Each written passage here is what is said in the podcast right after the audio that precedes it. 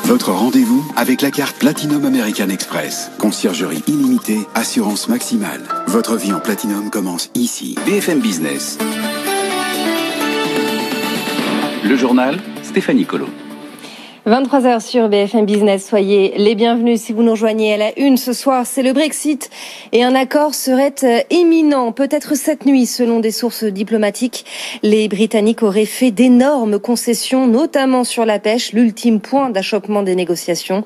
Les États membres ont commencé à préparer des procédures pour la mise en place d'un nouvel accord commercial avec le Royaume-Uni à partir du 1er janvier. Une réunion pourrait se tenir dès demain matin. La frontière entre la France et le Royaume uni est de nouveau ouverte. Les liaisons ont repris depuis euh, ce matin, mais euh, ce retour est laborieux. Euh, les bouchons persistent. Les routiers doivent présenter un test PCR négatif datant de moins de 72 heures pour passer la frontière. Julien Rizzo avec Lionel Top et Pauline Delvoye.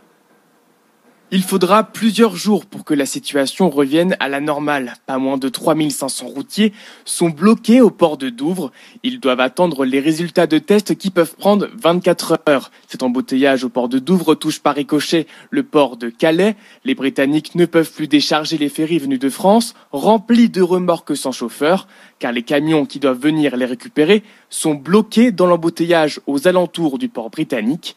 Le port de Calais est donc contraint de stocker ses remorques en attendant que la situation se débloque de l'autre côté de la Manche. Et l'afflux est tel que ce sera bientôt ingérable, explique le président du port de Boulogne-Calais, Jean-Marc Puisseau. Le problème, c'est que le port de Lyon, aujourd'hui, plus rien se décharge.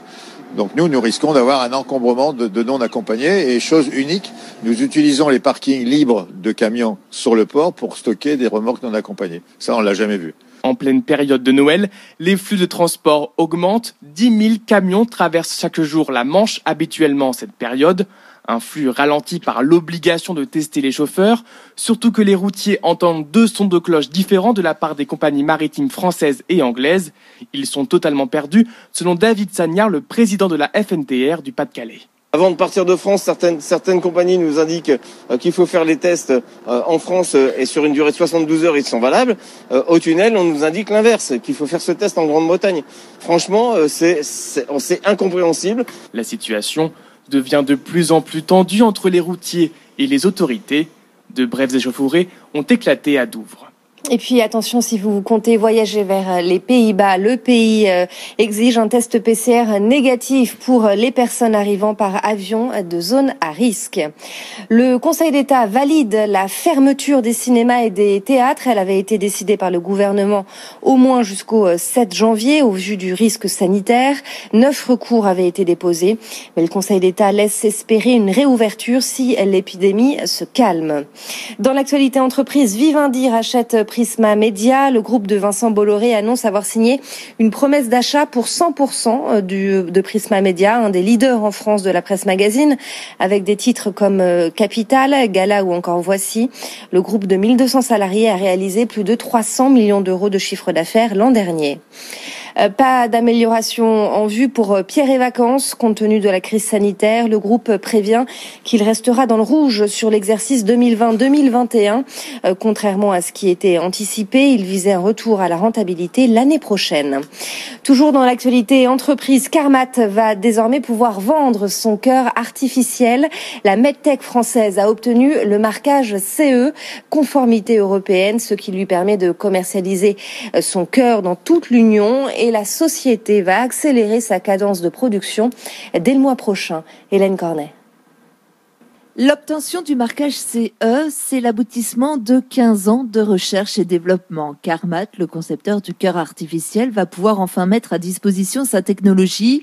Elle vise à offrir une alternative thérapeutique, l'unique d'ailleurs, à tous les patients souffrant d'une insuffisance cardiaque et dans l'attente d'une transplantation. 80 à 100 000 patients rien qu'en Europe. Les études se poursuivent en parallèle, l'objectif étant d'améliorer en permanence le dispositif. Carmat espère terminer son étude pivot à la fin du premier trimestre 2021. Une autre devrait commencer ensuite pour déterminer les modalités de remboursement dans chaque pays. Ce ne sera qu'à la fin de ces étapes que la commercialisation pourra réellement commencer. Mais déjà, Carmat indique vouloir accélérer sa production dans son usine de Bois d'Arcy dans les Yvelines, qui fabrique aujourd'hui 400 cœurs artificiels artificiel par an. Aux États-Unis, les choses se précisent également avec la première implantation attendue hors essai clinique. À 23h05 sur euh, BFM Business, 2020 a signé l'essor des énergies renouvelables dans le monde et dans le solaire, eh bien c'est EDF qui a signé cette année la construction de la plus grande centrale euh, au monde et c'est à Abu Dhabi. Le groupe français a décroché hier le financement pour mener ce projet. Mathieu Pechberti. C'est la course au gigantisme dans l'énergie solaire. EDF vient de décrocher un prêt d'un milliard d'euros pour participer à la construction de la plus grande ferme solaire du monde. Abu Dhabi et le golfe Persique sont l'une des régions les plus ensoleillées du monde, trois fois plus que la France. Ces panneaux produiront une puissance de 2 gigawatts, l'équivalent de deux réacteurs nucléaires. Et ils fourniront l'électricité pour 160 000 foyers dès 2022. Ces méga-projets se multiplient dans ces régions qui disposent de gigantesques zones désertiques. Cette centrale occupera une superficie de 20 km et elle n'est pas la seule. Il y a quelques mois, EDF a déjà lancé un parc solaire de 800 MW à Dubaï. Dans cette région, le taux d'ensoleillement est si élevé qu'il fait s'effondrer le prix de production de l'électricité. À Abu Dhabi, EDF produira à seulement 13 euros du mégawattheure, un record mondial, alors que le prix du nucléaire est dix fois plus élevé. Des écoles de commerce seraient euh, soupçonnées de euh, fraude à l'apprentissage pour toucher jusqu'à 3 000 euros par étudiant.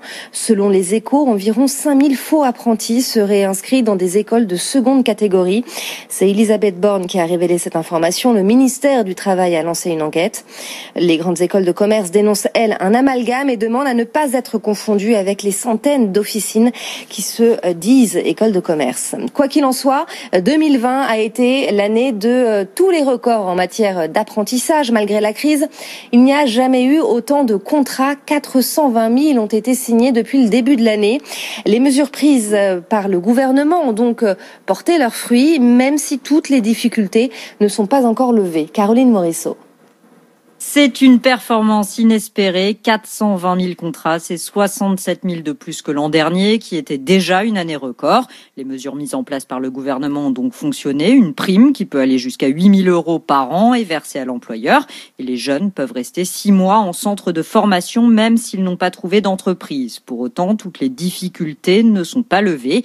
Près de 40 000 jeunes n'ont toujours pas trouvé d'employeur. Une situation qui inquiète Alain Bao, président de l'association des directeurs de CFA d'Île-de-France. C'est une situation euh, un peu préoccupante hein, puisque on sait que pour la plupart d'entre eux, euh, le dispositif va s'éteindre à la fin février euh, et donc on ne voudrait pas que ces jeunes-là se retrouvent sans solution comme ça en plein milieu du guet, en plein milieu d'année scolaire en fait. Pour les professionnels de l'apprentissage, il faut que le gouvernement prolonge la mesure et que ces jeunes puissent rester en formation au moins jusqu'en juillet.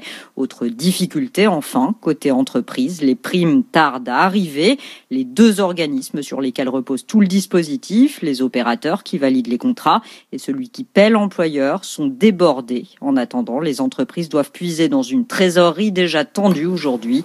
Il y a donc urgence à ce que ces primes arrivent enfin. À suivre sur euh, BFM Business, le grand journal de euh, l'écho. Edwige Chevrillon recevait ce soir Laurent Munero, président de l'UDP. Je vous souhaite une très belle soirée et de très belles fêtes sur BFM Business. Dès 6h, BFM Business vous accompagne pour bien démarrer la journée. Good Morning Business, la seule matinale qui donne la parole toutes les demi-heures à tous les entrepreneurs, du grand patron aux jeunes start Good Morning Business, l'actualité des marchés financiers en direct d'Euronext, les grandes tendances tech et commerce, la politique économique et internationale commentée et analysée, les points de vue débattus. Good Morning Business, présenté par Sandra Gondouin et Christophe Jacubizine, du lundi au vendredi, 6h-9h sur BFM Business et en simultané sur RMC Story, canal 23 de la TNT.